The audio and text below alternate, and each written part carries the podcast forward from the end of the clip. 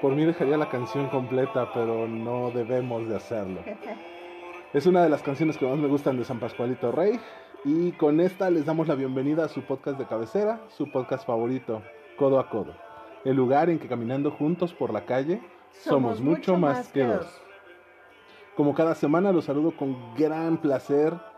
Yo soy Omar y le doy la bienvenida a mi compañera del alma, Paloma. ¿Cómo estás, corazón?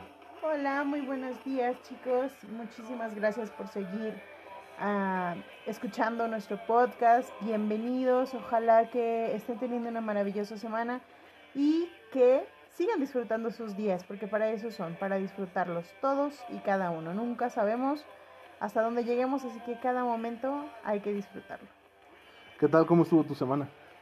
Mucho trabajo, trabajo que amo y que adoro, pero bien, gracias a Dios bien. Pero mucho. Mucho, mucho de todo, de todo, De todo. de todo. Ok. Creo que tenemos que platicar antes de grabar para que no me dejes sin palabras en el micrófono. No, para que no quiera seguir de chismosa en la hora del, del podcast. Oh, bueno. ¿Qué tal? ¿Qué hay de nuevo contigo? ¿Cómo has visto el grupo que se está moviendo un chorro? Oye, sí, me, me da mucho gusto ver qué tan activos estamos, me da mucho gusto las publicaciones que hacen nuestros amigos, eh, cómo responden también a las publicaciones que por ahí de repente hacemos. Eh, me encanta verlos, muchas gracias chicos por seguirnos, por querernos, porque creo que es, es un sentimiento mutuo, nos da mucho gusto que ya hayamos llegado a los 218 miembros y bueno, ¿qué les puedo yo decir, verdad? Que me gustaría que esos 218 miembros escucharan el podcast, porque la verdad, pues podríamos llegar a más. Imagínate que cada uno de esos 218, además de escucharnos, jalaran a dos personitas más que nos escucharan. Ya tendríamos un número decente de reproducciones y no tendríamos que estar batallando con esto de los invitados. Oye, pero, pero la verdad es que, por ejemplo, el capítulo de la semana pasada tuvo una super recepción y además eh, tuvo, no sé, tú eres el que lleva los números, pero creo que triplicó el número de escuchas, ¿no? Estuvo cerca de triplicar. De hecho, mucha gente participó dando su opinión sobre, sobre los temas que se trataron ese día. Eh, creo que lo más llamativo fue la manera en la que el mezcal hizo efectos en ti. Pero... Tú también. No, yo todas, no dije nada. todas, todas las personas que comentaron, este, dijeron que me escuchaba bastante mal, mal. Es que no es que te escucharas mal, simplemente tuviste algunos problemas de dicción que no son normales en ti. No, eh, me causó mucha gracia al escuchar ya el podcast cuando Ajá. se subió. Que sí dije, bueno, qué sarta de burras estuve diciendo todo el podcast. O sea, sí se me trababa la lengua muy feo. Y juro que nomás me había tomado como 10 mezcales, o sea, no era Nada más. tanto. No, no, no. mm, La verdad es que no me sentía tan mal. es que ese es el problema del mezcal. No te sientes mal. Ajá. Entonces, no, yo estaba, pero bien. Entonces, la verdad nunca me sentí alcoholizada, jamás. No, y terminamos de grabar, desmontamos el estudio A de eh, del grupo Codo a Codo y dejamos todo en su lugar. Y todo iba bien hasta que te dije, ya es tal hora y nos tenemos que ir a dormir. Sí, no, ya cuando me iba a ir a dormir dije, ¿qué, pasó? ¿Qué pasó? este, despertemos, despertemos. No, la verdad sí, sí me, o sea, sí, sí me doy cuenta que tomé demasiado, pero no pensé que en la voz se escuchara tan claro que tanto había excedido la bebida. Pero insisto, no fue en la voz, realmente fue en la dicción. Qué vergüenza. Pero bueno, también recibimos muchos halagos para Sirena que le hemos estado haciendo llegar. Eh, esperamos tenerla nuevamente pronto por acá, porque tenemos un par de temitas pen- pendientes con ella.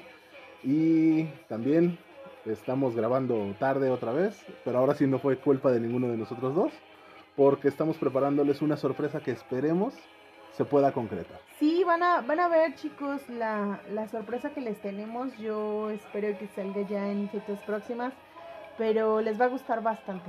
Esto quiere decir que el podcast va, va creciendo y eso nos da mucho gusto siempre. Y bueno, este, lo del cierre de temporada, que sería el siguiente parroquial.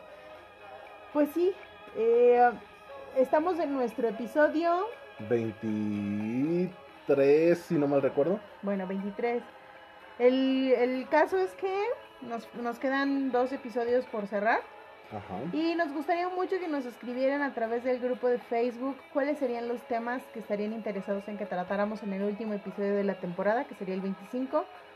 Porque, pues, eh, finalmente hacemos esto para ustedes y nos gustaría muchísimo, pero de verdad muchísimo, darles un gustito. Entonces propongan los temas, yo lo publicaré eh, el día de hoy.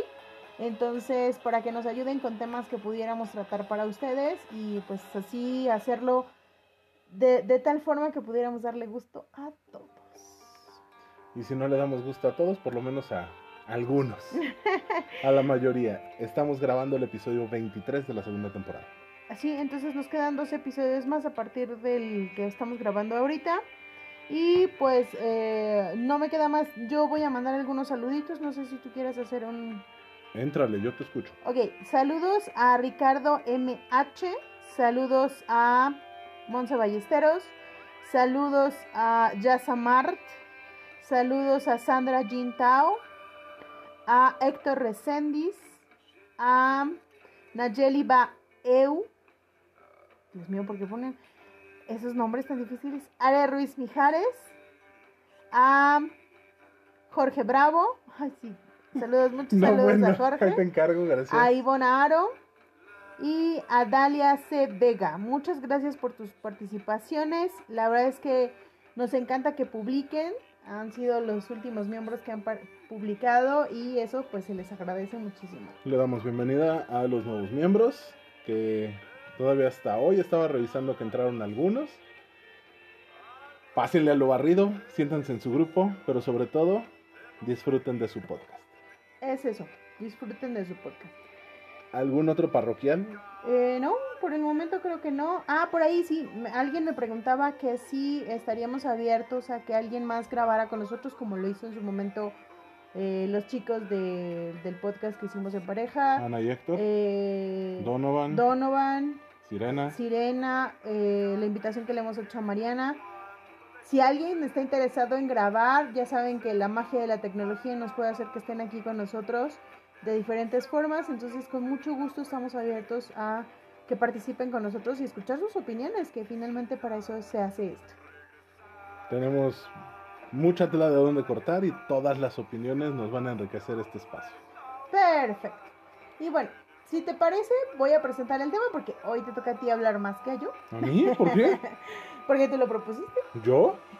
No sé de qué me estás hablando. Eh, primero, realmente me causó un poco de, pues, ¿cómo, cómo llamarlo? ¿Qué término? Eh, ¿De zozobra? ¿De, de, de- No, no, es que no es miedo.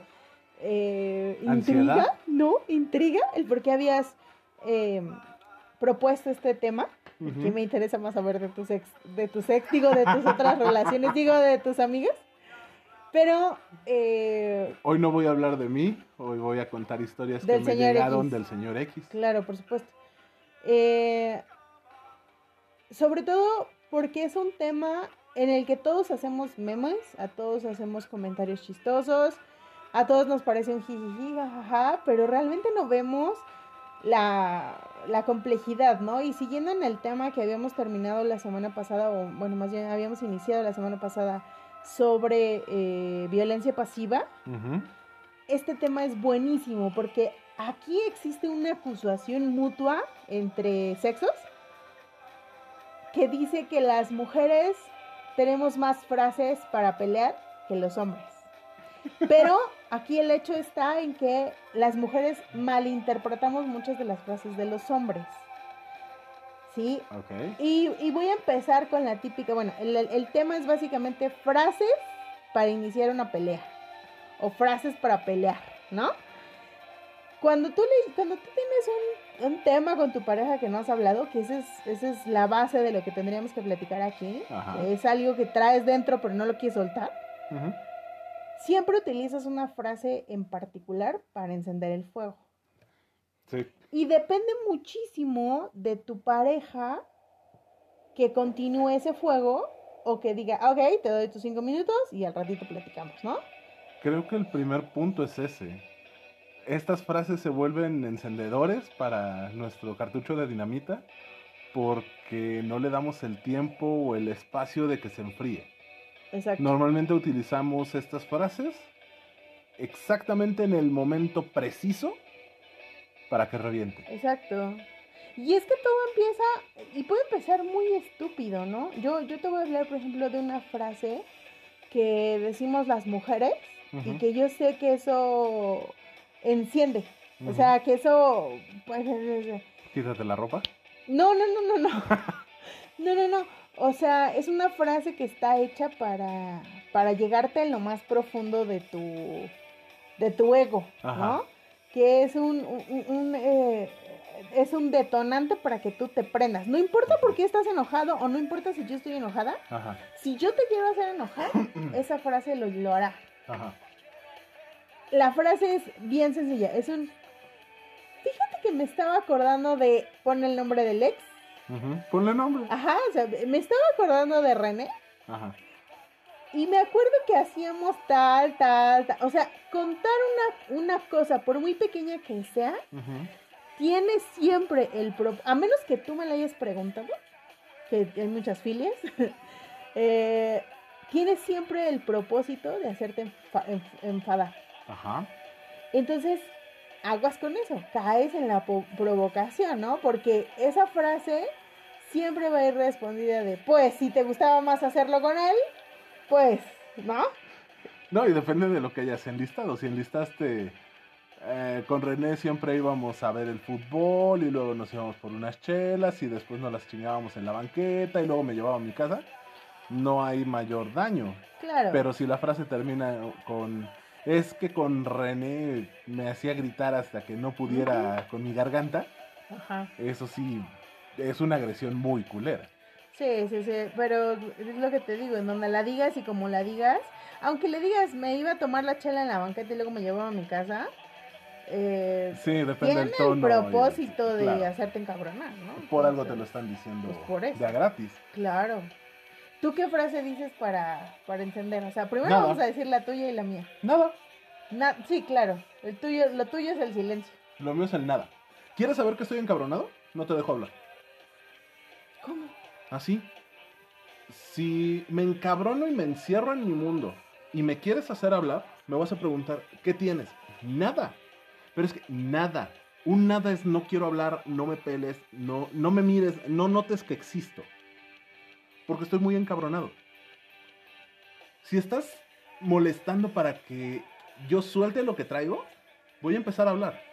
Y voy a hablar de mil cosas y voy a explicar y voy a, a acaparar la palabra. Pero mi silencio es tan desastroso como el que yo esté hablando demasiado. Generalmente soy una persona que escucha mucho. Me gusta mucho escuchar, analizar y devolver lo, lo necesario para una conversación. Generalmente si llevo la conversación, solamente escucho y voy guiando para saber qué es lo que quiero encontrar. Doy opiniones, reflejo puntos de vista, pero nunca interrumpo, nunca arrebato la palabra. Si estamos en un grupo platicando, normalmente soy el idiota que levanta la mano para pedir la palabra y hasta que no se calla no hablo. Pero si estamos en una discusión de grupo y no me dejan hablar, levanto la voz, empiezo a hablar de más, arrebato la palabra y comienzo a tener actitudes que rara vez me ves. O cuando estoy discutiendo en pareja, si no respetan ni nada, empiezo a hablar. Y empiezo a explicar algo, empiezo a contar una historia, cuento una anécdota. Y no me importan las preguntas, me sigo platicando con el mayor lujo de detalles posible. Para ocupar mi mente en otra cosa. Pero, pero el propósito de eso Es exactamente lo mismo que el silencio. Es, no, pero en tu caso es bajarle a tu enojo para El mismo, que distraerte. el mismo que tiene mi silencio. No, bueno, es que déjame decirte que hay personas que el silencio enciende más. Lo sé. O sea, A mí me enciende más que me hablen de algo hueco. Por más detalle que me den, está haciendo hueco porque no va a la conversación, no va al Claro. tema que necesito revisar. claro. Entonces se me hace exactamente lo mismo de jodido a que se queden callados. Fíjate qué curioso cómo somos diferentes las personas. Yo, yo, por ejemplo, eh, tú, eso me lo enseñaste tú. Yo he aprendido a respetar el silencio. O sea, y bueno, también un poco la terapia, porque, porque ahora he aprendido que si, que si alguien me contesta, que si yo pregunto, ¿por qué estás enojado? Y me contestan, por nada, es un, ok, entonces, Entonces, es tu pedo, no mi pedo. Si estás de malas, resuélvelo, chato, porque yo no encuentro nada que haya hecho mal en el momento en el que detectes por qué estás enojado y me lo quieras decir, pero abro el espacio.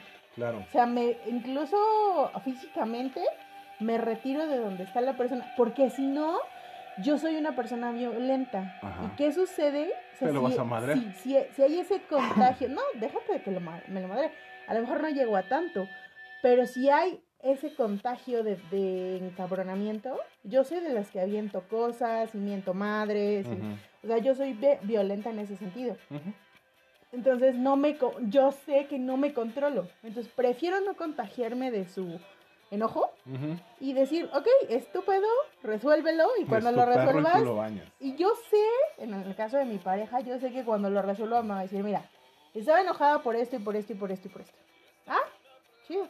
¿Estás de acuerdo que no es mi culpa? No, no es tu culpa. Ah, bueno. O estás de acuerdo, ya lo entendí, ya comprendí. Pero no me voy a enclavar en el pedo. Pero aquí viene el detalle fino. Cuando preguntas, ¿estás enojado? ¿O estás enojada? Te responden, sí. ¿Qué tienes? Nada.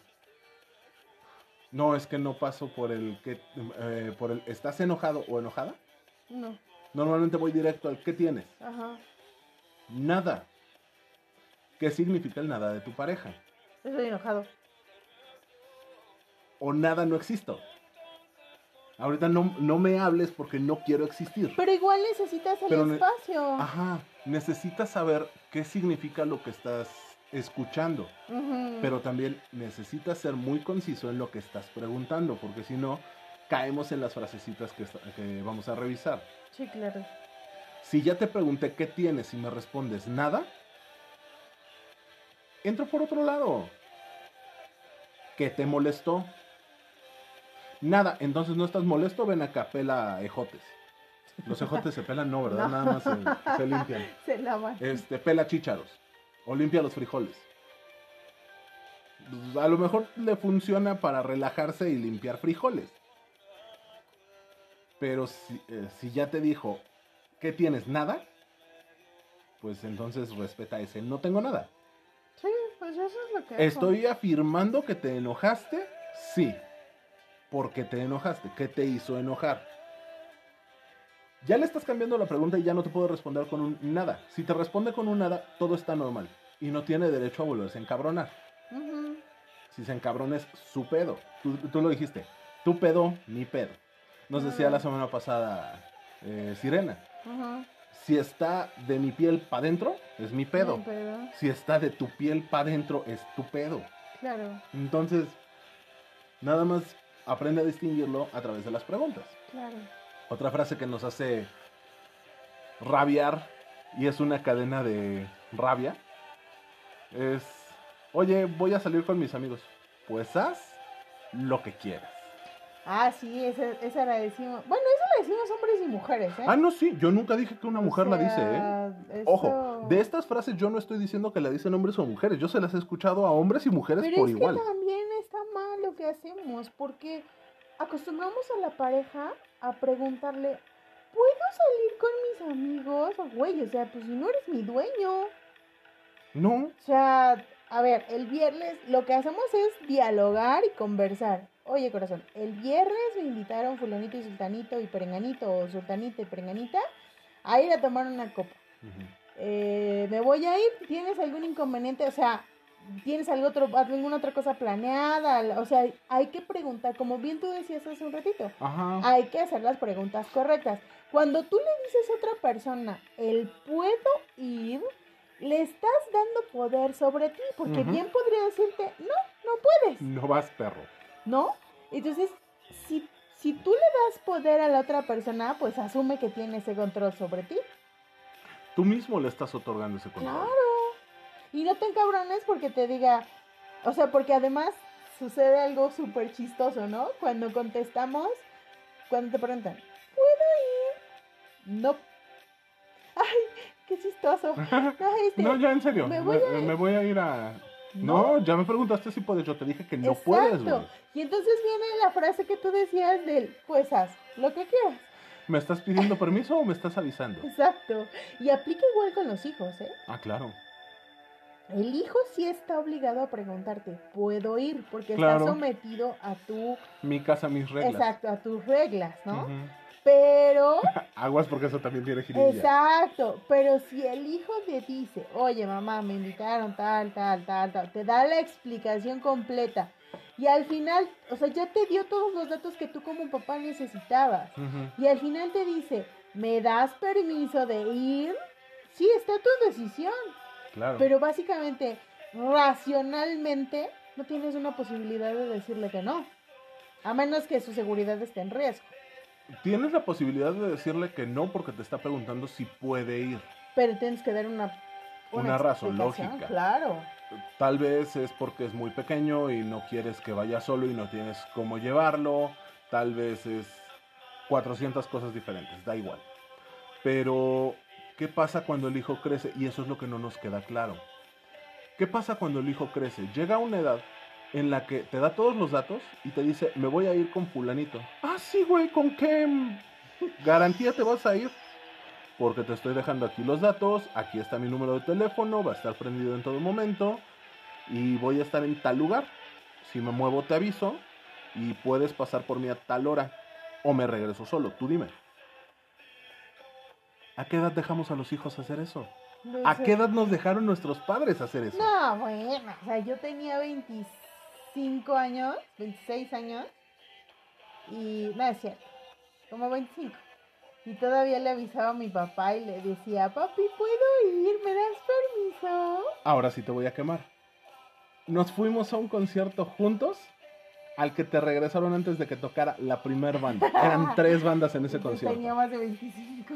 Entonces, no me digas que, es estabas muy chamaco. cierto, sí es cierto. Bueno, pero por ejemplo, mi papá cometió el grave error, el gravísimo error de decirme, mientras yo te mantenga, yo decido lo que tú hagas.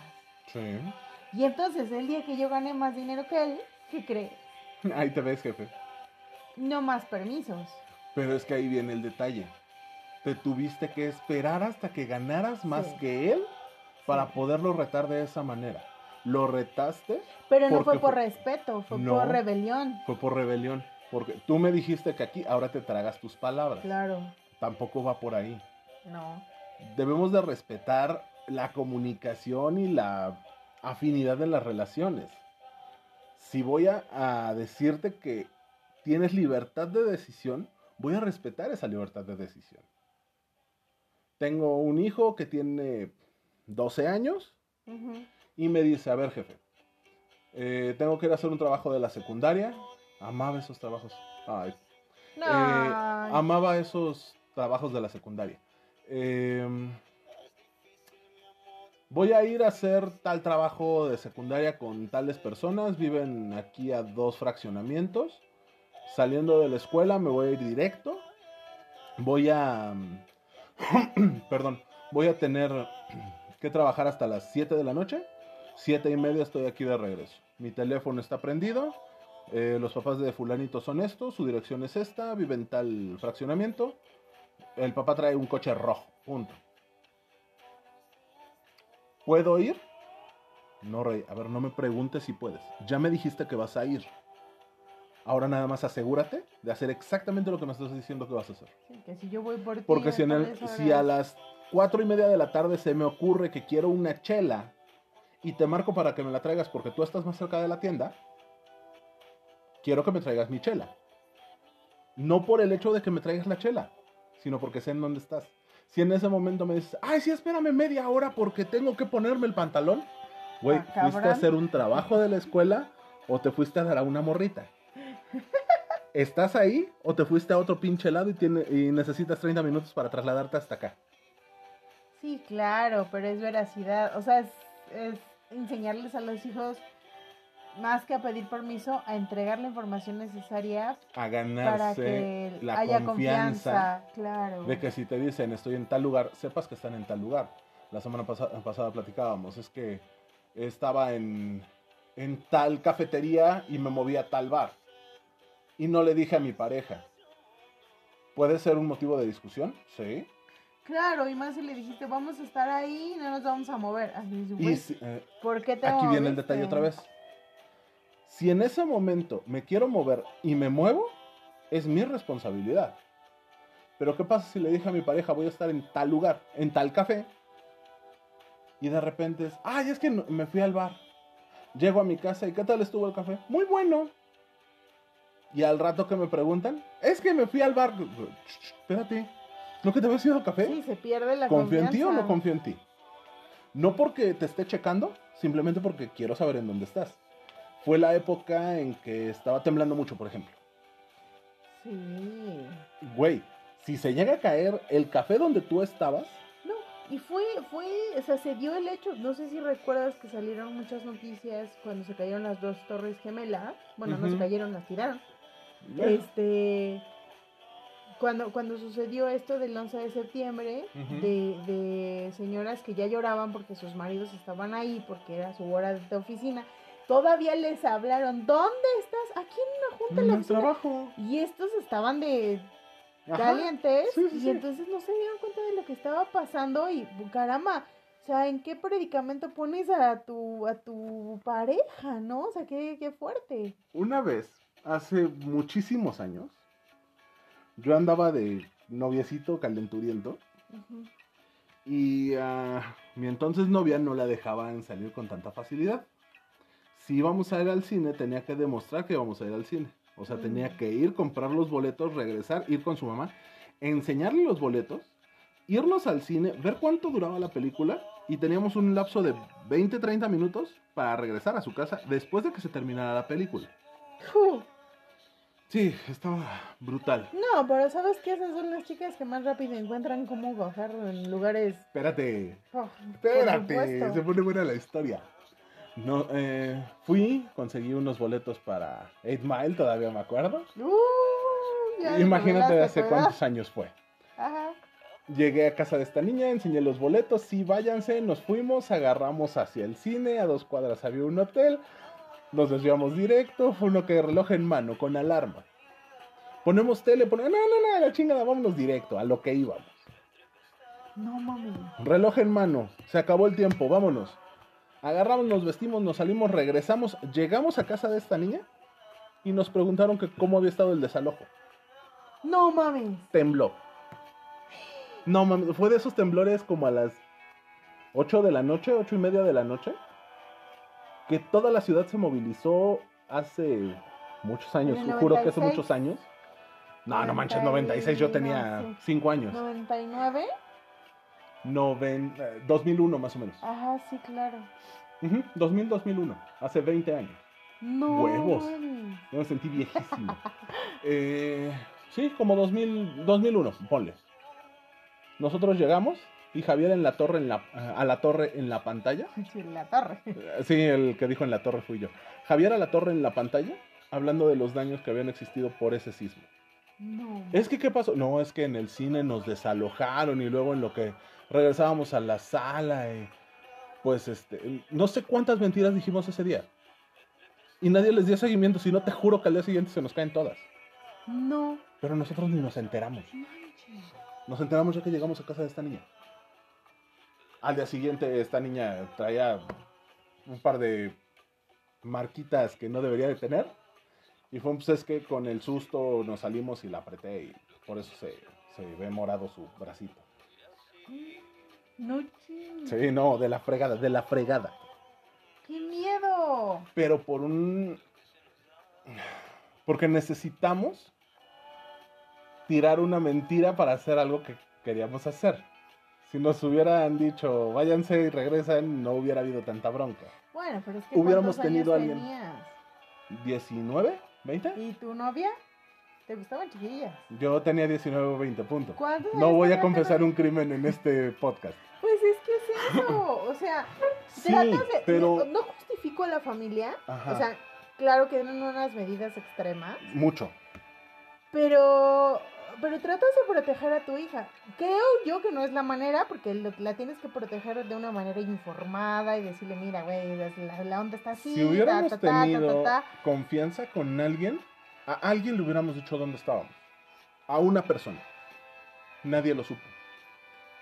Digo, ahorita lo están escuchando todos ustedes.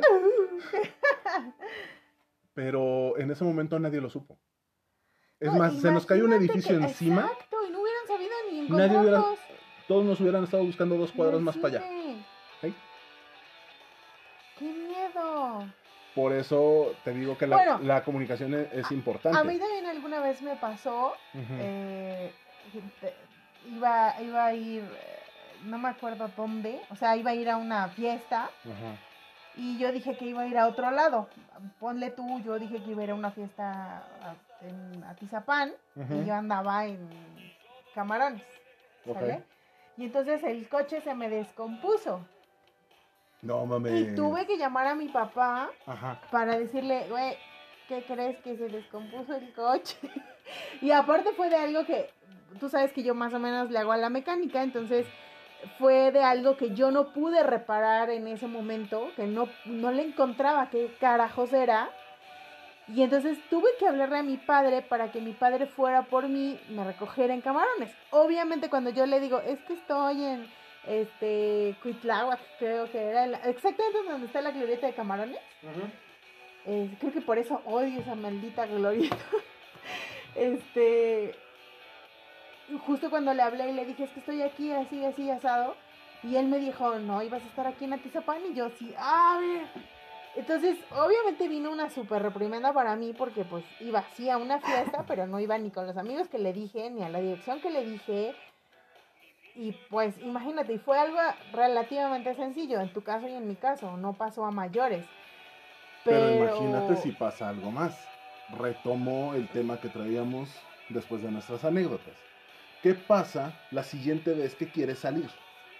¿Qué le dices a, a tu papá? Voy a ir a una fiesta aquí a Tizapán. El que te dice, ah, sí, a Tizapán el que está ahí por la glorieta de Camarones, Sí, claro. o el de Clavería, o a Tizapán el del Palacio de los Deportes. No, y bien dice, el cuento de Pedro y Pedrito y el lobo. Claro, Cuando ya dices la verdad nadie te cree. nadie te, nadie te va a hacer caso.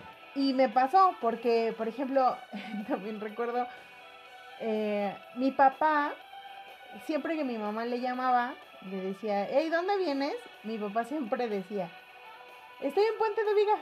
Y entonces mi mamá se apuraba y la fregaba y calentaba, ya sabes, para darle de cenar. Y mi papá todavía se echaba cuatro o cinco horas más. Vamos a O sea- traducirlo para la gente que no ubica dónde estamos hablando. Sí, sí, sí, de Puente o sea- de Vigas a casa de tus papás eran 10 cinco minutos. minutos. Ujú. Cinco minutos más o menos escasos. Ponle, ponle mucho tráfico, diez minutos. Ajá.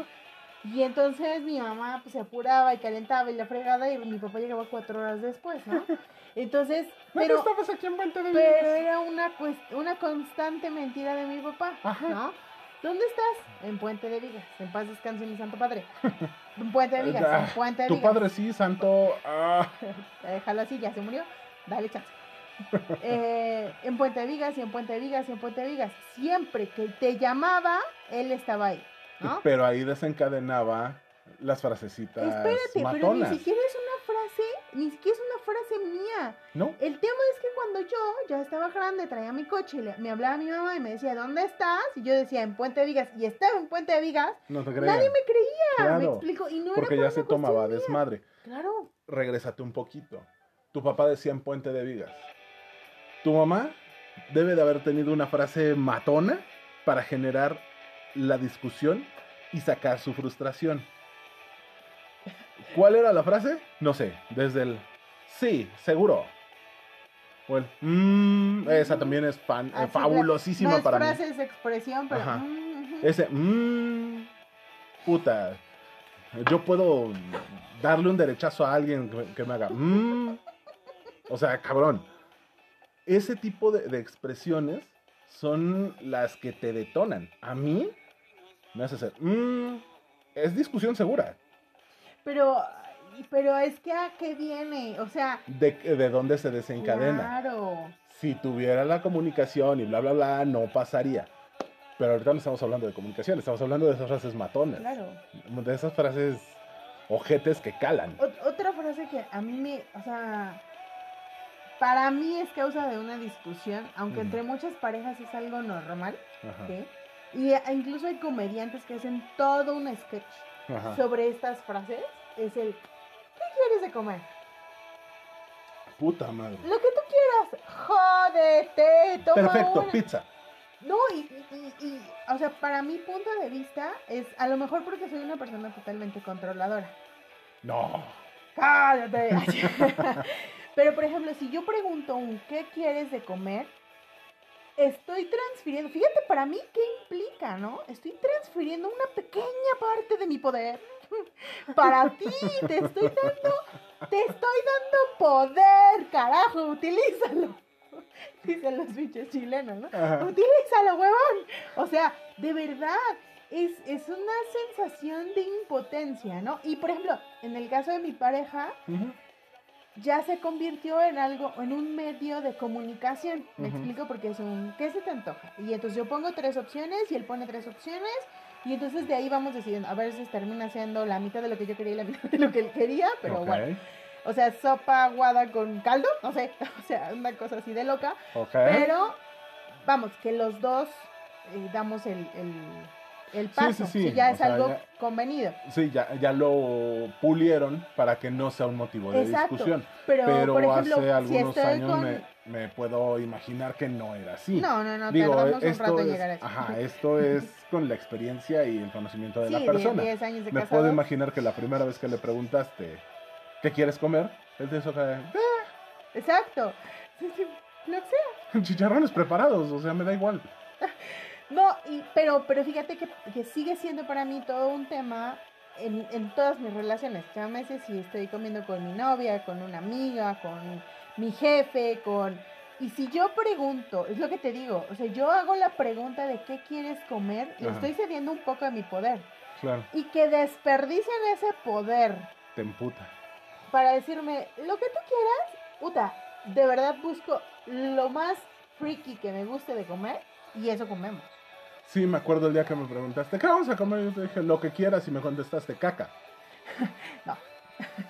Sí, o sea, Bueno, sí te volteé a ver con cara de... amigo, Sí te a ver con cara de, no mames. pero porque tú eres mi amigo. Pero además es Sí, yo tú sé que no eres así de agresiva con todo el mundo, tú, eres- tú pero- conoces una fase muy diferente de mí. Pero si es un No sabes cómo he escuchado eso. Pero si eres, si es una, es una cuestión muy importante. He llegado, por ejemplo, yo me acuerdo, la primera vez que yo comí comida hindú, o sea, ni siquiera la había probado. Y yo trabajaba por ahí, por Versalles. Ajá. Entonces le pregunto a un amigo, o sea, que ya teníamos como tres, cuatro restaurantillos que conocíamos y que realmente pues, nos gustaban y teníamos como para escoger, ¿no? Y le pregunto a un compañero de trabajo, le digo, bueno, ¿qué quieres comer? Y me dice, lo que tú quieras. Y yo, ah, vámonos al restaurante de comida hindú que está atravesando este, Reforma. No. Y me hace cara de... ¿Eh? Y no le di posibilidad de decir, oye, no, mejor. No, o sea, fue, en ese momento empecé a caminar, casi me tuvo que alcanzar. Claro, Imagínate si yo tú no sabes, yo sí sé. con tacones. No, bueno, es que también pareces cochinilla, no chingues. Y llegamos al restaurante. La verdad, yo lo disfruté mucho porque fue una comida diferente y todo. Pero no cualquiera le entra esos cambios. Pero él hizo una cara de, ¿Qué ¿qué chingados es chingados vamos a pedir, no? Ajá. Entonces, obviamente de ahí le dije, ya que estábamos terminando de comer, le dije, esto es para que aprendas que cuando yo digo, ¿qué quieres de comer? Te estoy dando la oportunidad de que des tu opinión y que vayamos al lugar que tú quieres. Si no, yo decido, cabrón. Pero ya no te metiste en una discusión. Decidiste y no diste oportunidad de No. discutir. Si te encuentras con alguien así de controlador como tunas verdes, También me pasó. te, te puedes meter en una discusión fuerte y que el que quieres comer se vuelva a No, y- 20 minutos de discusión. Y me pasó porque, pues por la que la siguiente vez, llámese hace unas horas, ya no me preguntaron. Ya nada más llegaron con mi ensalada, ¿ves? Así como de, esto vamos a comer. Ah, ¿Tú cediste esa parte del poder? ah, ok, gracias. Pero bueno, es bonito. La verdad, prefiero eso. O sea, no es que no me guste que tomen decisiones por mí o que me guste que las tomen por mí, pero es una justa medida. ¿Sí me explicó? A veces tanto poder Embriaga. resulta tedioso. Entonces, por eso, chicos, si su novia, o chicas, si su novia, novio, o, o O querer, detalle. les pregunta, fíjense, o sea, la parte de la comida es una parte tan importante que ceder ese pequeño pedazo de poder refiere muchísimas cosas. También alguna vez salí con un estúpido que me invitó a comer a algún lugar Ah, creo que ya lo habías platicado. y ni siquiera me dejó decidir qué comer. Pero es que ahí viene el detalle. ¿Qué significa para ti el preguntar qué quiere comer la otra persona? ¿Lo estás considerando o nada más es porque tú tienes hueva de decidir? No, ¿Lo haces porque quieres complacer a la otra persona? ¿O lo haces porque realmente quieres... Ceder poder se me hace demasiado agresivo, pero es una excelente manera de describirlo. claro. Quieres cederle ese poco de control o ese control sobre ti y sobre tu alimentación. Es que mira, también piénsalo desde Y el si eres como yo vista. que te interesa mucho lo que comes, sí es cabrón soltar ese tipo de cosas. pi- piénsalo desde el punto de vista de la persona, de, la- de tu pareja, en este caso. Tú, tú, tú tienes unos gustos muy mm, particulares de comida. Gracias por no decir mamones. Bueno, o sea, por eso digo particulares, ¿no? Entonces, yo creo que si tú le preguntas a tu pareja, oye, ¿qué quieres comer? Básicamente le estás abriendo las opciones a que ella participe de algo que tú vas a tomar. Sí, ¿sí? Pero, por ejemplo, si estamos hablando de una comida familiar, vamos a suponer que vamos a hacer un- una comida por tu cumpleaños. Bueno, que en tu caso no sucedería. Otra vez. Bueno, vamos a suponer que vas a hacer el pastel azteca. Si es tu cumpleaños y, la, y tu mamá, pues es el claro ejemplo, tu mamá te dice qué quieres comer, no es que te esté cediendo el poder, es que te está dando un lugar quiere- de privilegio, te, Te quiere, consentir. Ajá. ¿Estás de acuerdo? Ah, no mames, quiero tacos de cabeza. Jefa, hazme tacos de cabeza. Espero que tu mamá no escuche este podcast, pero bueno. Salud, señor. Eh, entonces, básicamente no es, no es, creo yo no en todos los casos es un duelo de poder. No, Lo haces porque le, te interesa a la otra persona, porque quieres, porque quieres que sea tener un, un tema. detalle. Porque imagínate qué aburrido sería que llegara tu mujer todos los días y te dijera, hoy vamos a comer hígado encebollado, hoy vamos a comer pancita de res, hoy vamos a comer, este, ¿qué otra cosa no te gusta? Calabacitas rellenas. Mañana vamos a comer calabacitas con crema. Y, o sea, sí me explicó, Sí, claro. porque ella está tomando la decisión. Y, ojo, no te está dando comida no saludable. No, no, no, para nada. Te está dando una dieta nutritiva. No está haciendo huevona y te está haciendo de comer. O sea, te está todos los términos. Ajá. Pero qué cruel, qué poca madre, que siempre decida sobre ti. No, tal vez es bueno que decida sobre mí porque es bueno para mi alimentación y yo diría tacos toda la vida.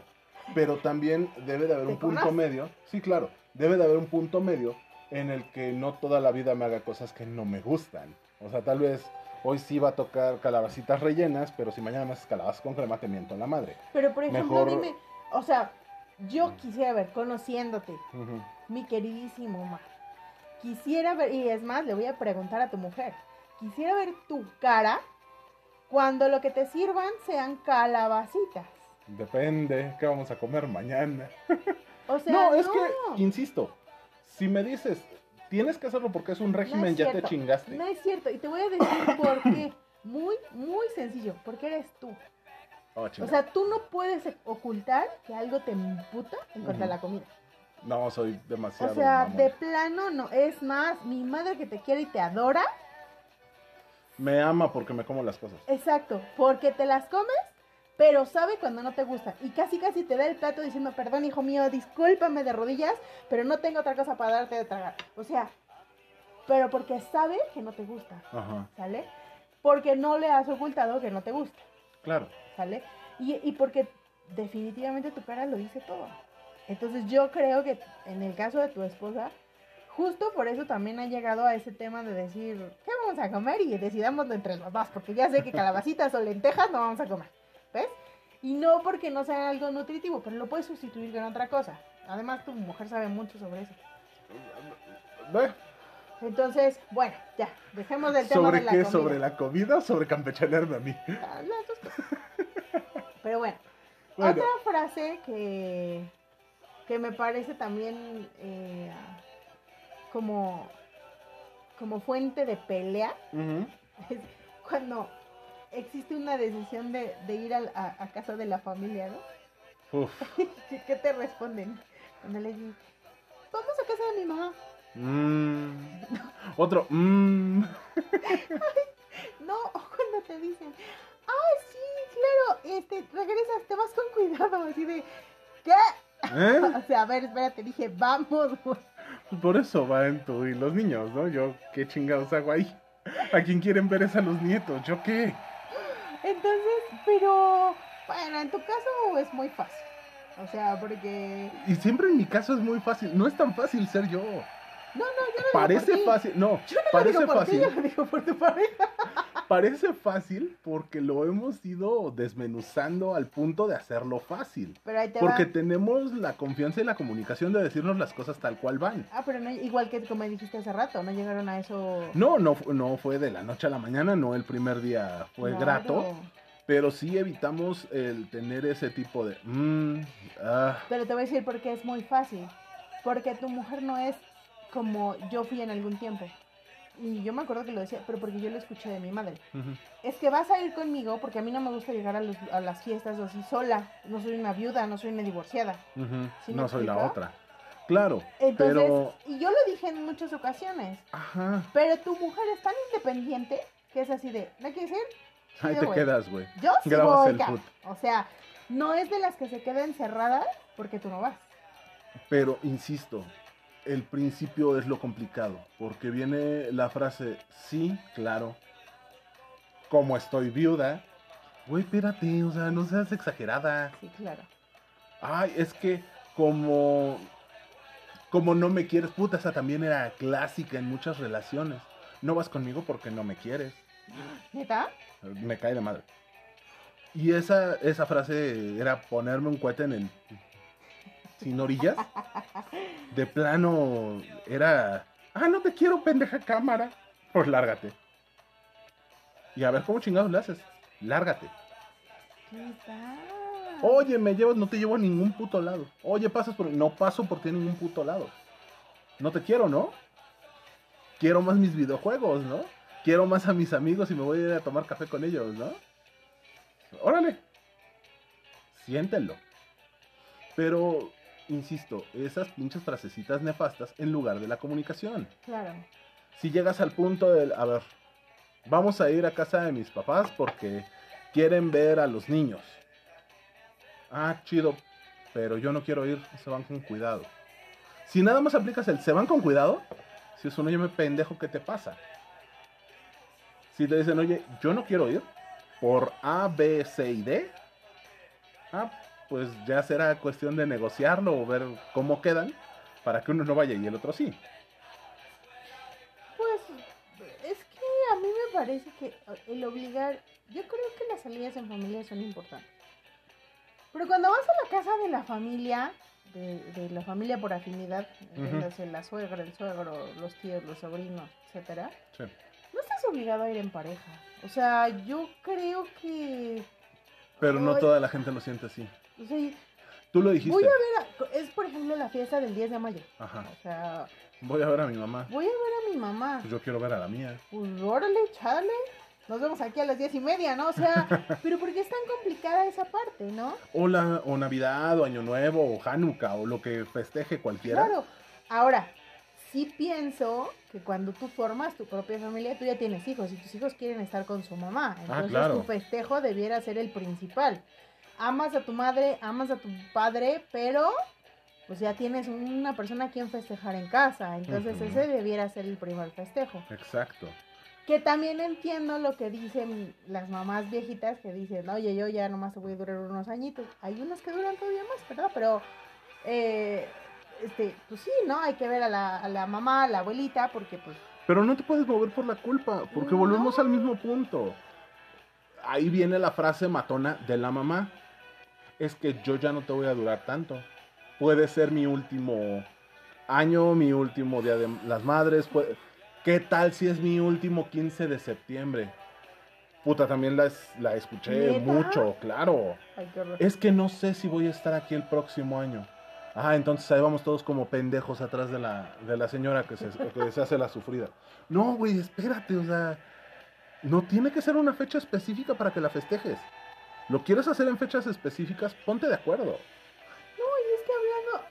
¿otra Hablando vez? se entiende la gente. Claro. Pero si las frases matonas vienen desde casa, estamos jodidos. Yo, por ejemplo, digo, hasta este trabajo que tengo ahora, los 10 de mayo mm, siempre los trabajaba. Y en este trabajo sí me dijeron, ok, el 10 de mayo, las que son más, gracias, tienen Bueno, pero libre", es que ¿no? antes de este, de este trabajo no tenías hijos. No, sí, trabajé cuando tenía hijos Ok. eh, y no me daban el 10 de mayo. Me hacían ir a trabajar a Weibo. De hecho, muchos días de mayo los pasaban mis hijos con mi mamá porque yo estaba chingándole. Te iba a decir así es en restaurantes, pero no, no es cierto, en restaurantes el 10 de mayo sí se le da a las madres. Sí, pero Es una joda para la pobre gente que sí se queda a trabajar, pero es... es No, y decían mis compañeros, pero nosotros tenemos mamá. Y yo, pues sí, güey. Pero el jefe mamá, no. Pero tenemos que chingarle, ¿no? O sea, Claro. sorry. Pero, y nunca lo vi mal. Finalmente, pues es un trabajo y además es un día no oficial. O sea, vamos, tenemos bastante puentes en, en el país como para que todavía te chingues el 10 de mayo. No, y luego mayo que está cargado de puentes, pues peor. Sí, no. Entonces, yo creo que, que, bueno, para mí no estuvo mal, pero vamos a decirlo de alguna manera. O sea, en esos 10 de mayo. Pues sí era como de, pues tengo que ir a ver a mi mamá porque tengo que recoger a mis hijos, ¿no? O sea, sorry. Y realmente ese mero día, pues como yo no estaba, pues mi esposo se iba a ver a su mamá. Yo pasaba a ver a la mía, o comía con ella, o cenaba con ella, dependiendo de qué hora me dejaran salir. Ujú. Y mi festejo se hacía el siguiente fin de semana. Y estaba bien, pero porque lo platicamos. Porque así estaba estructurado. Ahora que se ha dado que, que no trabajo, si es así de... Mi marido le dice a su mamá, jefa, mi- yo le digo a mi mamá, este, madre, hoy nos las vamos a ir a ver, pero nos vemos el fin de semana. Ujú. Y vamos un día con una y un día con otra. Pero también es parte de hacerle entender a tu familia, ¿no? La comunicación con la madre, la comunicación con la familia es importante. Y no dejarnos influenciar por lo que pueden o no decir los hermanos, los papás, lo- las mamás, Ay, sí, la, la te chingada. la oreja negra de la familia porque no fuiste a ver a tu mamá el 10 de mayo. Sí, claro. Pero a quien le tiene que quedar claro es a ti y a la persona con la que estás conviviendo. O a la persona a la que vas a, comillas, festejar. El, el ejemplo del 10 de mayo. Sabes que, jefa, no, no voy a irte a ver ese mero día, te voy a ir a ver tal día. ¿Por qué? Por A, B y C. Punto.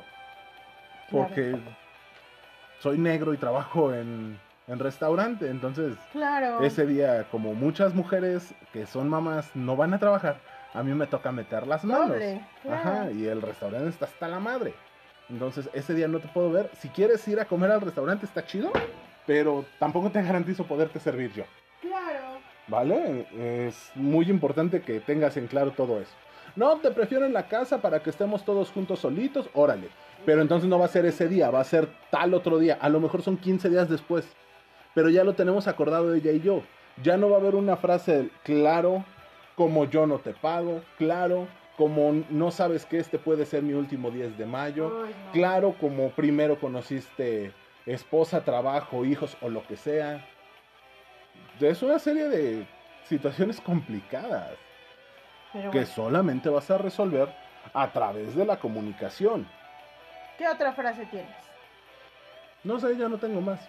ya, ya me enojé. ¿Pero por qué te enojas? Pues porque ya no quiero. Mm, bueno, mira, yo... Esa es la siguiente frase. Ya no quiero. Ah, sí. Claro, nunca te, ha- te ha pasado alguien que te dice, no, ya no quiero. Estuviste chingando toda la semana porque querías Ah, sí, claro. algo, no sé, eh, ponle lo que quieras, porque querías ir a la marquesa el domingo. ¿Sabes qué? Es que el domingo no sé, tal vez tenga que ir a hacerme las uñas porque el resto de la semana voy a estar hasta la madre, voy a preparar mi equipaje porque el lunes me voy de vacaciones, me voy a un viaje de trabajo, porque no sé, lo que sea. Ay, pero vamos, no seas así, que la chingada, que no sé qué. Tú ves cómo te partes, haces, subes, bajas. Te- ya programaste que vas a dormir tres horas de sábado para domingo y tres horas de domingo para lunes para cumplirle al señorito el vámonos a la marquesa. Y el cabrón el sábado que estás preparando las cosas para que se vayan a la marquesa te dice, nah, ya no quiero. ¿Te ha pasado? No, fíjate que no. ¿Nunca te ha pasado? No mames, eres súper afortunada. Es de esas cosas que no solo encabronan, duelen, lastiman y te hacen pedir venganza. Porque tú ya te paraste de cabeza por cumplir un puto capricho. Y al final, pues ya no quiero nada, con una pincha mano en la cintura. No, no, no recuerdo. Y ahora lo que estoy pensando es si ya alguna vez lo hice, ¿eh? Porque realmente no lo recuerdo. Te lo estoy poniendo con un viaje a, a un centro de esparcimiento y sano ejercicio.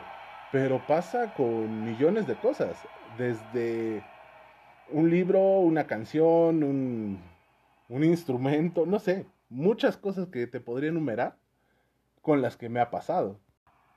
Y por ejemplo, el agarrar uno, unos aretes, puta, me pasó alguna vez. Una novia me estuvo chingue y chingue que quería unos aretes específicos. No tengo dinero, no tengo forma de hacerlo, aguántame, dame chance. Sí, claro, yo te los doy, pero aguanta. Me aventé creo que tres meses porque estudié hambre. Claro. eh, para poder juntar para unos pinches aretes. Eran unos aretes de oro que costaban creo que 600 pesos. Ay, Pero para mí era un pinche cambio. Claro. Ahorita pensándolo con mucha calma, deben de haber sido unos aretes bastante corrientitos, porque nada más costaban 600 pesos. Bueno, Se supone que era oro, entonces sí, no eran tan caros como deberían, sí. ¿no? Eh, me estuvo chingue y chingue que quería los putos aretes y que los quería ya porque iba a hacer no sé qué pendeja fecha. Eh, creo que los quería para el 14 de febrero y yo se los terminé regalando para mayo o junio. Ok. Primero me los pidió para Navidad y ahí sí le dije, no, sabes que no tengo lana. Bueno, para 14 de febrero, no te garantizo nada. Déjame ver, déjame ver, déjame ver. Este, no, pues para el 14 de febrero tampoco llegaron, reina. Y me hizo referencia a sus putos aretes toda la vida. Hasta que un día fue uno que ya tengo la lana, voy por ellos. Fui por los putos aretes, los pedí envueltos, la chingada, llego, se los entrego porque cumplimos un mes más de novios o Algo así. Ah, ni siquiera teníamos una- un motivo especial y se los estaba regalando. Llego, se los entrego, los abre, los ve y la hija de puta me dice: Ay, gracias, pero ya no los quiero. Cerró la caja y los guardó. Hija de la chingada, por lo menos regrésamelos y voy y los devuelvo para que me den mi lana. No mames. Pero la hija de la chingada me la aplicó. Ya no quiero nada. Qué mala, qué mala, ¿cómo se llamaba? Nah, no vale la pena. Pero de plano, fue, no, ya no quiero nada. Así. ¡Qué poca madre! No, imagínate lo que yo pensé. No le dije hija de puta porque su jefa me caía re bien. No, ya sé quién no, oye, qué fuerte. Yo estaba pensando ahorita, porque me dejaste en shock. eh, yo, yo creo que yo nunca lo he hecho. O sea, no es algo que me lata. Me parece muy poca madre. Pero estoy segura de que mi madre sí lo hacía con mi papá. Porque mi mamá sí era. Bueno, mi papá era de los del pleito ratero. que esa sería mi siguiente frase y ahorita vamos a platicar por qué. Pero mi mamá sí lo hacía, ¿eh? Mi, mi papá le decía, mi mamá le decía, es que quiero que vayamos a... Mi mamá tenía familia en Acapulco. Entonces mi mamá le decía, quiero que vayamos a Acapulco, la fregada, no sé qué, no sé cuánto. Y cuando mi papá decía, órale, va, ya tengo dinero, era así de, no, ahora vamos en diciembre, no, mejor hasta diciembre. Y mi papá se trababa. Güey, es mayo. Entonces, sí, este, sí creo que era una frase usada por mi mamá, así de, ah, ya no quiero. Híjole, sí. Y cala, la neta es que calan ese tipo de cosas. Pero, pero bueno, es, híjole, es que ya es una persona muy manchada. Esa es sed de venganza, o sea, eso ya es ganas de chingar. La verdad, sí. Perdón, desde acá sí se ve. Sí, sí, sí, sí, por supuesto. Imagínate que te lo hicieran en el sexo. Es de, sí, sí, sí, te caliento, sí, como no, ya no quiero, gracias, con permiso. Este, ¿Lo has hecho? este, no, yo no lo he hecho. A mí si me dicen sexo es sexo, vamos. ¿Pero te lo han hecho? Uf, No. sí, no me la daban ni a oler y cuando dijeron juega, va, venga. Ay, no, sabes que como que mejor otro día. Chingas a tu madre, por favor. No, mami. Sí, Sí, me la aplicaron. duele. Ay, qué horror. Aún no, duele. gente, eso sí está muy cañón. Pero bueno, tira la siguiente frase antes de que me ponga a llorar en serio. No, pues mira, es, esta que abarca muchísimas cosas, que es a lo que yo le llamo el pleito ratero, Ajá. que es cuando, cuando la cagaste, cuando sabes que la cagaste, ujú, y entonces tú la armas de pedo, antes de que, o llegando la armas de pedo, para que no te diga nada. Y entonces, ¿qué sucede en estos casos? Que por el mínimo error, la mínima distracción, el mínimo eh, cambio en, en la circunstancia, tú armas un borlote para que no se, Para que no, se vea lo que tú hiciste. lo que tú hiciste, ¿no? Claro. Entonces, porque por ejemplo, sucedía, yo les he contado muchas veces que a mi papá pues le gustaba la pipa, ¿no? O sea, era bastante alcohólico. Y entonces, resulta que se iba, sorprendentemente que eso se lo he contado a muchísimos amigos y a todos les cae de ¿qué? Mi papá se iba hasta semana y media, todos los días, toma y toma y A inflarle Todos, todos, todos los días. Entonces cuando lograba regresar a casa de mi madre, gracias a Dios no murió de nada de eso, cuando lograba regresar, Todo el mundo juraba que se lo cargaba la cirrosis y a todo el mundo le pintó cremas el listo. sí, sí, sí. No, yo sueño, yo, yo pensé que moría en un accidente, de que manejaba, pero hasta la madre. Ok. Pero igual la edad lo hizo también, que si ya le daba sueño, se paraba, aunque fuera en un alto, se dormía. Ok. Luego lo sacabas del bote, pero bueno. Entonces, eh, llegaba después de una semana de andar de pedo, Ajá. y pues llegaba y mi mamá estaba imputadísima, ¿no? Y entonces el pleito era, se acostaba y agarraba su almohada y decía, chingada madre, pinche cama, está tendida de la chingada, a ver, quítense. Y la volví a tender él cuando en su vida tendía una pinche cama, ¿no? Ok. A veces llegaba hasta la cama. Ajá. Otras veces el pleito ratero empezaba porque abría la puerta. Ajá. Teníamos una perra, mendiga perra, que la quise mucho, pero era una desgraciada. Ajá. Y cuando mi papá yo creo que venía dando la vuelta en la esquina de la casa, la hija de su chingada madre se hacía del baño en la puerta de la casa. Puta. Entonces cuando mi papá llegaba y veía que yo, pues pensaba, según él, que no habíamos barrido en toda la semana, ¿no? Sí, claro, y se ponía a lavar el patio él. No mames, Entonces todo crudo, qué chinga. La mamá de pedo, no mames, no han podido limpiar el patio. Entonces aquello empezaba a gritar y tú te ponías de pinches nervios y mi mamá igual, porque pues mi papá era violento. No que le pegara, pero sí se ponía Pero sí loco. se ponía campechano. Entonces ya no la hacías de pedo. Sí, claro, ya él entraba gritando, mentando madre, se iba a su cama y se dormía. Sí. Pero la pagó y la pagó muy cabrón. Porque los tres hijos Ajá. nos hicimos igual. Sí, claro. O sea, yo la armaba de pedo, claro, porque por ejemplo cuando yo ponía dinero en la casa, mi peor imputamiento era que yo llegara y no hubiera dos cosas, o refresco o agua mineral. Yo siempre tenía agua mineral porque pues me encantaba el, también el alcoholito, entonces llegaba a tomar agua mineral, ¿no? Ajá. Entonces, vamos, que yo daba pues la mitad de mi sueldo, que no voy a decir cuánto era, y, y todos mis vales de despensa, de donde yo trabajaba, para la manutención de la casa. Entonces esperabas que por lo menos las cosas que Sí, tú el pedías. poderoso megalosaurio tenía que obtener su agua mineral, claro, si no. entonces cuando yo llegaba y no había, puta, me ponía Claro. como pinche loca, ¿no? Y si llegabas después de una fiesta, la hacías de super pedo, Sí. porque no había agua mineral y así nadie te la Y hacía de mi pedo. no, ¿sabes qué? Mi mamá, para que no armara tanto pedo, me decía, ya, ya, ya, vete a dormir, vete a dormir. Entonces nadie se daba cuenta de que llegaba. Es que mi mamá. Ok. Y como no quería que yo volviera a hacerla de pedo al otro día en la mañana, pues ya no le decía a nadie. Mi mamá se salía tempranito en la mañana y me iba y me compraba mi agua mineral porque cuando yo despertara, ya hubiera agua mineral. No, bueno. Oye, pero durante todo el programa has estado quemando cabrón a, a tu pobre jefe. Y a mi mamá también. Bueno, tus jefes en, en, en pareja. general. No te has quemado tú sola. O sea, esto del agua mineral, órale, juega.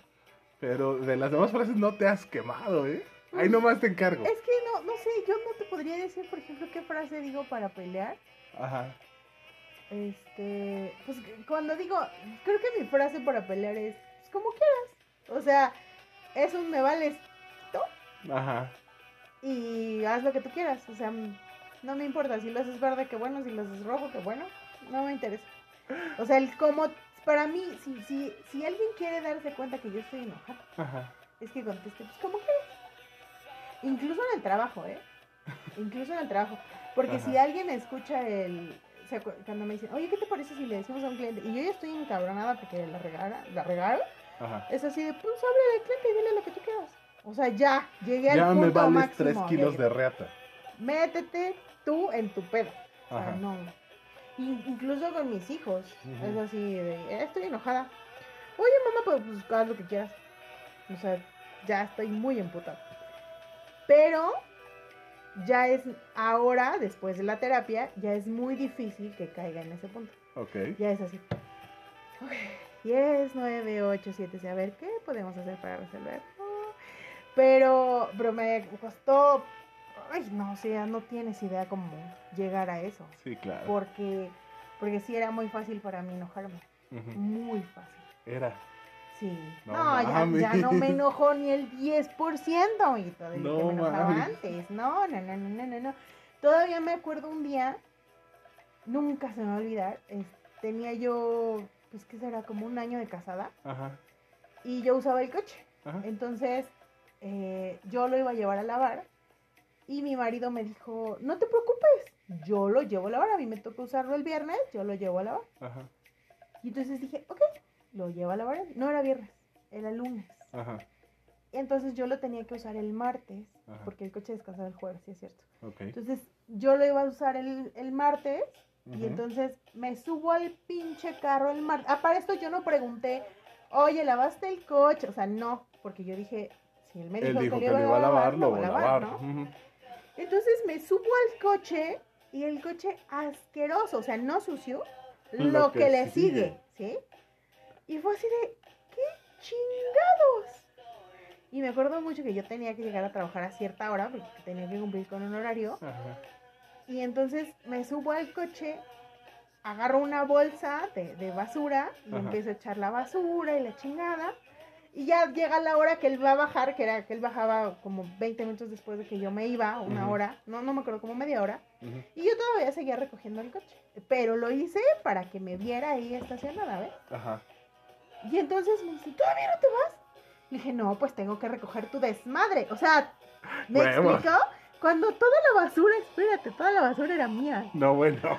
Y entonces, no, pues claro, tengo que recoger tu desmadre. Y entonces me acuerdo que mi frase fue, no me digas que vas a hacer algo si no lo vas a hacer. O sea, no le di tiempo de explicar Ajá. por qué no lo había llevado, si ya regresó muy tarde. O sea, no, yo armé un mega borlote porque no había llevado a lavar el coche.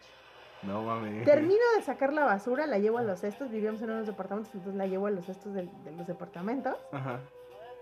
Agarro mi bolsa, me pongo mis tacones. Me- no, es cierto, me puse mis tenis porque vivíamos en bajadita y ahí sí no bajaba en tacones, no, estaba pendeja. Ok. Me bajo y, me- y le digo, ay, llévate el coche. Y me salgo. No mames. Y entonces me alcanza aquel con el coche y me lleva hasta mi oficina y luego ya fue a trabajar. Pero, pero fue un, o sea, me acuerdo mucho de eso porque, porque mi frase fue un, no me digas que Ajá. vas a hacer algo similar. O sea, no es que yo hiciera el pleito ratero, pero vamos que hice un, una Ultra tormenta pancho. por algo que días después, te estoy hablando dos semanas después, Ajá. platicándolo y riéndonos de mi cara y de cómo había Sí, hecho el sí. drama y la chingada, él me dijo, no pude decirte nada porque si te decía algo me iba a reír Ajá. de la cara que tenías mientras estabas enojada. O sea, y yo así, maldito desgraciado, yo mi peor coraje y tú riéndote de mí. Cabrón". Y me dio mucha cura, mucha coraje, me volví a enojar. Ajá. Pero después me dijo, ¿sabes por qué no la llevé a lavar? Y yo, ¿por qué? Y me dice, pues muy sencillo, porque ese día en la noche llovió. Y cuando yo salí de trabajar, yo no tenía caso de lo llevar a lavar porque de todas maneras iba a ensuciar. Yo te iba a decir que cuando salieras del trabajo pasaras por mí, la llevábamos a lavar juntos. Ajá. Y yo así de, ay, güey. Decía, hello. Dice, pero no me diste chance De de nada. decir nada, ¿no? Entonces, te digo que ahora no me enojo, pero, o sea, casi ni por nada. Ok. Por ejemplo, algo que me puede molestar mucho y que sí, yo creo que es una, es una, no una frase, sino una acción que inicia una pelea, es que se coman mis cosas. Ujú. Pero mi marido es igual. Ajá. Entonces, haz de cuenta, si traje cuatro paquetes de cacahuates, uno para cada uno de mis hijos, uno para mi marido y uno para mí. Si es así de, ya se comieron, no importa si yo no me los comí hoy, si me los quiero comer dentro de tres semanas, pueden tener tres meses ahí los pinches cacahuates. Pero son mis pero cacahuates. son míos. y Claro. tengo que respetar también si son de él, ¿no? Ajá. Pero eso es algo que se ha aprendido con el paso del tiempo.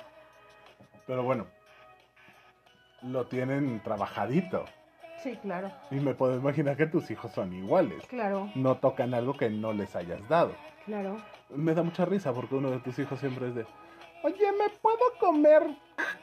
Sí, Ponle sí. lo que quieras. No, tienen una bolsa de dulces. O sea, Ajá. literal una bolsa de dulces. Y yo no tengo que estar vigilando si se los comen o no. Ah, O sea, si ellos me dicen, mamá, ¿puedo agarrar un dulce? Es Ajá. agarro un dulce. No mames. O sea, yo no tengo que vigilar que agarren 10 dulces. Yo sé que van a agarrar un dulce. No mames, yo cuando era niño decía, ¿me puedo comer un dulce? Y me tragaba medio kilo. No, yo no. No mames. No tengo que vigilarlos. Ay, güey. No, o sea, porque es tan cierto y tan seguro que si yo te estoy dando permiso de que te comas una cosa, es una cosa. Chale. Pero eso lo aprendieron muy chiquitos. Sí, claro. Muy chiquitos. No manches, te voy a prestar a mi perra. Y seguramente mi esposa te va a prestar a mí para que nos eduques. Sí, eso, eso es, eso es un- algo muy curioso. Ok. Bueno, la última frase que traigo es magistral, es de las cosas más completas que pude encontrar para este tema. La clásica frase del tú sabrás. Les tengo una mala noticia. Siempre que nos aplican el tú sabrás, no lo sabemos. Y para hombres y para mujeres. Ah, ¿eh? claro, claro, claro, claro. Te la aplican hombres y mujeres por igual y no sabemos hombres y mujeres por igual. Y fíjate que esto también es algo que aprendimos de nuestros papás. Explícate. Porque tu mamá te decía, tú le decías, oye, ¿puedo ir a tal parte? Ya grande, o sea, no cuando eras niño, Sí, claro. ya grande. ¿Puedo ir a tal parte? Tú sabrás. Ay, bueno, si te ibas, Malo. jodido. Y si no te ibas, ¿Por qué no te fuiste? ay, sí, yo te ¿No dije. tenías muchas ganas de ir? Órale, vete, hijito de tu chingada madre. Sí, Quiero claro. verte, puto. Entonces tú te sentías con, oh, chingada madre, me hubiera ido, siquiera no la estaría yo escuchando. Sí, cuando te ibas regresabas y, claro, haces lo que se te da tu puta gana, te, Te madres. solo. Yo aquí con mis pedos existenciales Ya y tú en tus putas pinche, fiestas. Este hotel. Nada más es cocina económica y hotel, claro. sí, sí. Por Bueno, lo me menos me pagaras la comida. A mí me decían restaurante. No, me es que barrio, entonces, fonda. claro. De hecho, hay, hay una fonda muy, muy famosa en la colonia Pensil que se llama El Pavito. Ah, sí. Entonces mi jefa me decía con todo su amor y su cariño, el Pavito está aquí a dos cuadras y el Hotel Pensil a dos cuadras para allá. Te equivocaste de lugar, cabrón. Ay, no más. No, sí, magistral mi jefa. Esa frase de tú sabrás es de las que más estupideces nos lleva a cometer.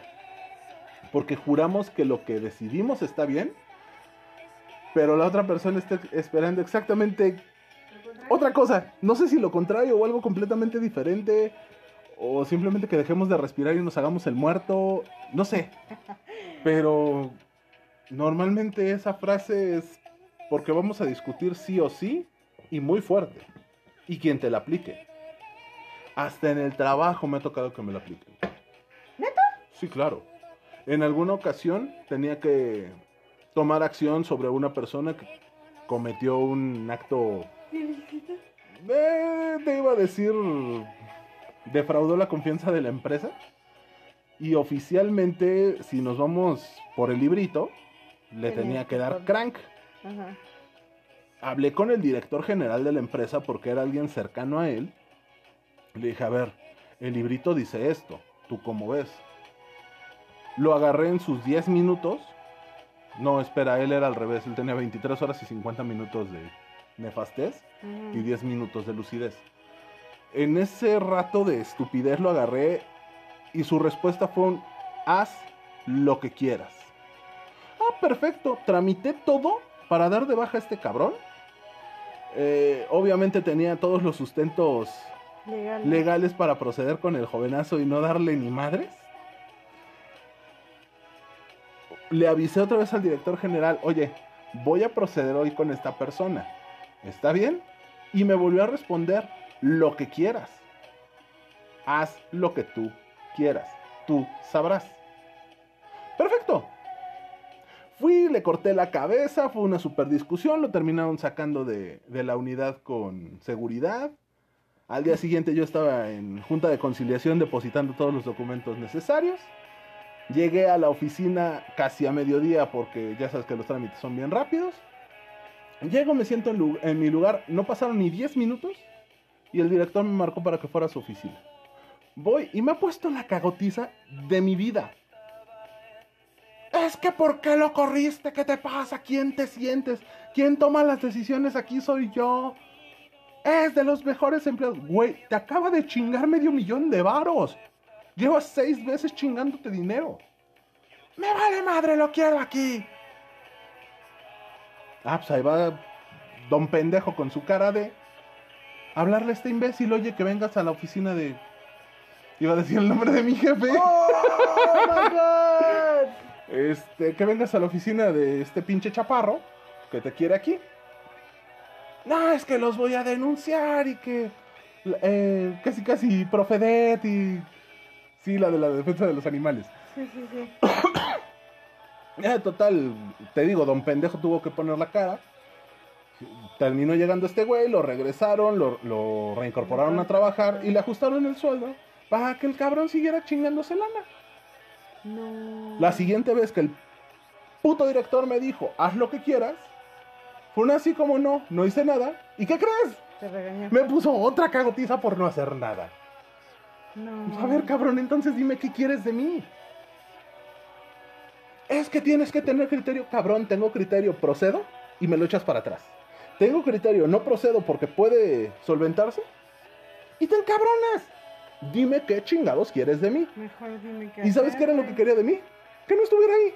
Sí, claro, por supuesto. Pero bueno, esa ya es otra historia, ya saqué mis frustraciones laborales. No manches. Sí, pero esa frase es muy común. O sea, el haz lo que tú quieras. Y, y que conste que esto fue ambiente laboral.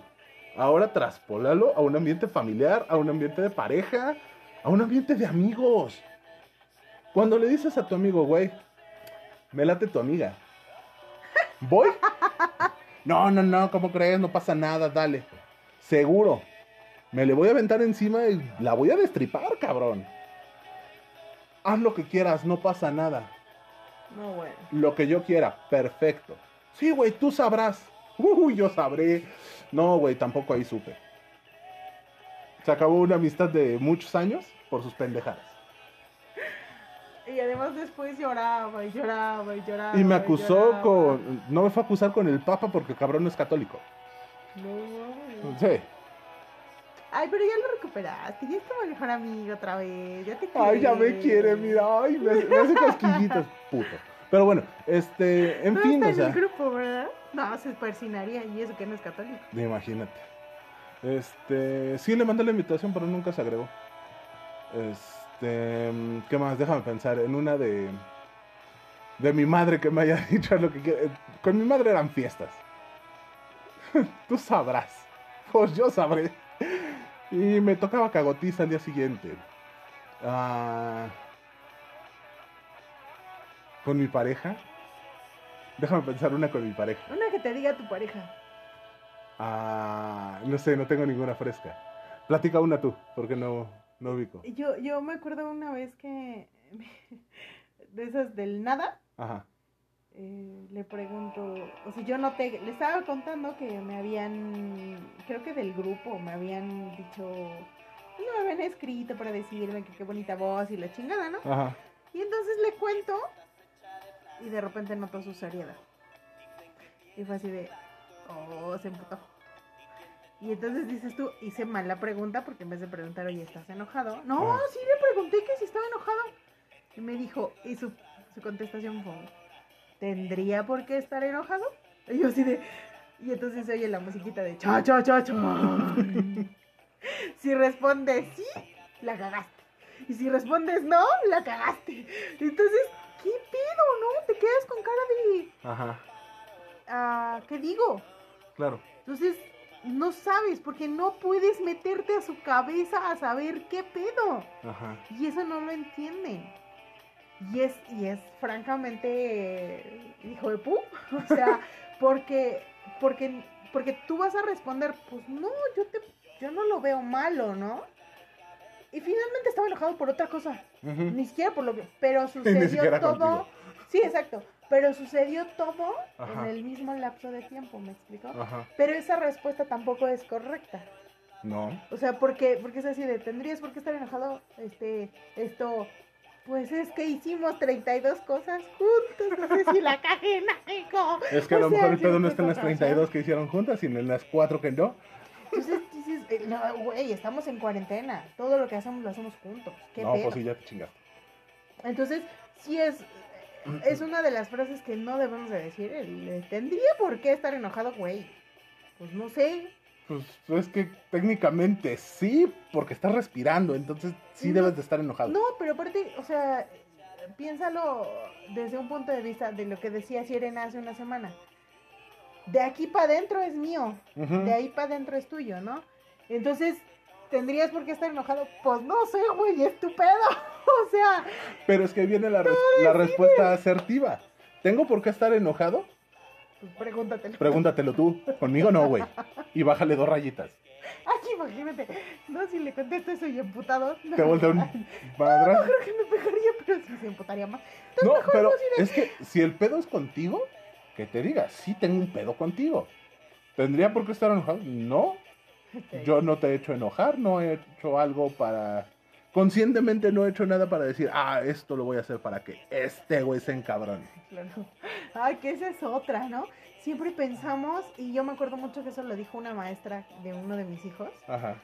que decía, dice, a veces salimos de la casa y estamos en el semáforo y resulta que el poli que está dizque, agilizando el tráfico Ajá. decide pararse justo de frente de nosotros y no dejarnos pasar y tú te emputas porque el pinche policía se paró ahí para hacer que tú llegaras tarde a tu trabajo, ¿no? Sí, claro. Y, y tu hijo se levantó con dolor de estómago porque quería chingarte la mañana, ¿no? Entonces, a veces pensamos que todo gira en torno a nosotros y no, No somos tan No. importantes en el universo. no. O sea, hay cosas que suceden y cosas que no suceden, pero no por ti, sino porque pues, así es el mundo, ¿no? Y creo que eso sería una, una de las excelentes conclusiones que podemos dar en este programa. No El- todo el mundo gira por ti. El mundo no conspira en tu contra. Cada uno es responsable de, de sus cosas y sus actos. Tenemos que ser asertivos, no solo para decir lo que tenemos, sino también para preguntar lo que le ocurre a las otras personas. Si quieres descubrir un misterio, tienes que entrarle por 400 lugares diferentes, no solamente por uno, y hacer 400 veces la misma pregunta. Claro. No siempre es qué tienes, qué tienes, qué tienes, qué tienes. Si ya te dijeron la primera vez nada, la última va a seguir siendo nada, pero con un tono de voz más encabronado. Porque ya lo hartaste de la pregunta que estabas haciendo. Exactamente, y a lo mejor está enojado porque su equipo de la, la Bundesliga perdió. De la liga, de la E-Liga. Ándale, porque perdió su equipo en la 8-2. E-Liga El Cruz Azul le ganó 8-2 al América. Hace como tres no semanas. me importa, yo me acabo de dar cuenta. Para que lo publique. Eh, a lo mejor está enojado porque perdió su equipo de la E-Liga y tú ah, lo acabas de hacer enojar más con tus 400 veces del que tienes. Claro. Y, y es que, pues sí, o sea, sí somos seres importantes. Sí somos eh, algo, algo relevante en el mundo de nuestras parejas. Claro. Pero no somos lo único que sucede en su cabeza. Tienen un trabajo, tienen hijos, tienen amigos. Podrían estar enojados con un amigo. Y no necesariamente tener que contártelo. Te lo contarán cuando te lo tengan que contar. Pueden estar enojados por algo que le pasó al amigo. Claro. O sea, se enojaron no, por, no con el amigo, sino por la situación por la que está pasando el amigo. Claro, a lo mejor lo despidieron injustificadamente, a lo mejor su mamá lo regañó, a lo mejor, no sé, pero, pero no todo gira en torno a nosotros, entonces también eso tenemos que entenderlo y no siempre la frase, a lo mejor no estoy ocupando la mejor frase para responderte, pero entiende también mi estado mental de encabronamiento y que no encuentro las palabras más asertivas en ese momento. Decía una profesora de mi primaria, más vale, no, este, ¿qué? Sí, más vale un loco y no dos. Y yo decía, ¿y por qué siempre chingados tiene que estar la cordura en mí y no en el otro? Pero bueno, ya entendí que de alguna manera tiene que ser esto. Siempre tengo que buscar yo la cordura en mí, porque yo sé que el otro está fuera de sus cabales. No conmigo, necesariamente, pero el amor está fuera de pensar de una manera asertiva, de contestarme de una manera asertiva. Entonces, pues para no desencadenar el Todo el desmadre. llano en fuego, pues entonces yo tengo que tener ese, ese momento de cordura, ¿no? Exactamente. Y pues justo esas serían nuestras conclusiones. El mundo no gira en torno a ti. Tu pareja también tiene su propia vida. Y De- sus pedos mentales. de- de- dale chance, dale espacio. Y lo que sucede de, de tu piel para adentro es tu responsabilidad. Lo que sucede de la piel del otro para adentro es su responsabilidad. Y lo que No está flotando en el aire pueden trabajarlo juntos. Claro, no te claves pedos que no, que no, no necesitas. Y, y Y créele cuando te diga, nada es nada, todo es todo, sí es sí, no es no. exacto. Y aprendan a decir que quieren comer. Mi marido ya lo sabe, no tiene pedo. Mi esposa lo, lo sabe, no hay pedo. Exacto. Aprendamos voy a creernos. ¿Te vas a morir? Sí. No, lo que pasa es que no sabes fumar. Ese es el pedo. Es la bronca. Aprendamos a a hacer, a escuchar, a creer y a ser asertivo. Y fíjate que esa parte de escuchar es bien importante. Porque a veces te explican qué es lo que tienen. Y tú estás pensando en 30 mil cosas más y no escuchaste qué es lo que tienen. Sí. Y eso es todavía más grave porque la otra persona se siente ignorada y eso está muy cabrón. A muchas personas nos cuesta trabajo hacer el contacto emocional de 0 a 100. Tenemos que dar un recorrido completo por la emoción para descubrir cuál es la raíz. Entonces nos tardamos un poquito más en el orden de ideas, pero terminamos explicándolo. El problema es cuando nos quieren forzar a que demos la explicación en tres palabras. Claro. Porque tienen prisa, porque no, no tienen el tiempo o el espacio de escucharnos. claro. Vamos a darnos ese, ese huequito para, bien lo dices, para ponernos atención. Y pues nuevamente chicos queremos agradecerles que hayan estado con nosotros este pequeño ratito. Ojalá sea para ustedes todo un placer como lo es para nosotros. Los queremos, los amamos. Muchas gracias por seguirnos en nuestro grupo de Facebook, Codo a codo pod, en nuestro Twitter, codo a codo pod, en nuestro correo electrónico codo a codo pod, arroba gmail.com. y gracias por... Telegram, Ay, perdón, y en el grupo de Telegram. codo a codo pod. Los amamos, cuídense mucho, disfruten su tarde, disfruten sus, sus días y vívanlos al máximo. No se claven en broncas, que ahorita las que oyen al exterior ya son bastantes como para que nos sigamos clavando en eso. Los queremos, los amamos, pasen una excelente semana y gracias por todo. Buenas noches, bye bye. Esténse atentos al grupo, a las dinámicas, a las publicaciones y esperamos poderles actualizar algo de la sorpresa que tenemos pronto. Yo Cuídense creo que mucho. el viernes. En cuanto tengamos la confirmación. ¿Vale? Un beso y un abrazo. Cuídense. Adiós. Adiós.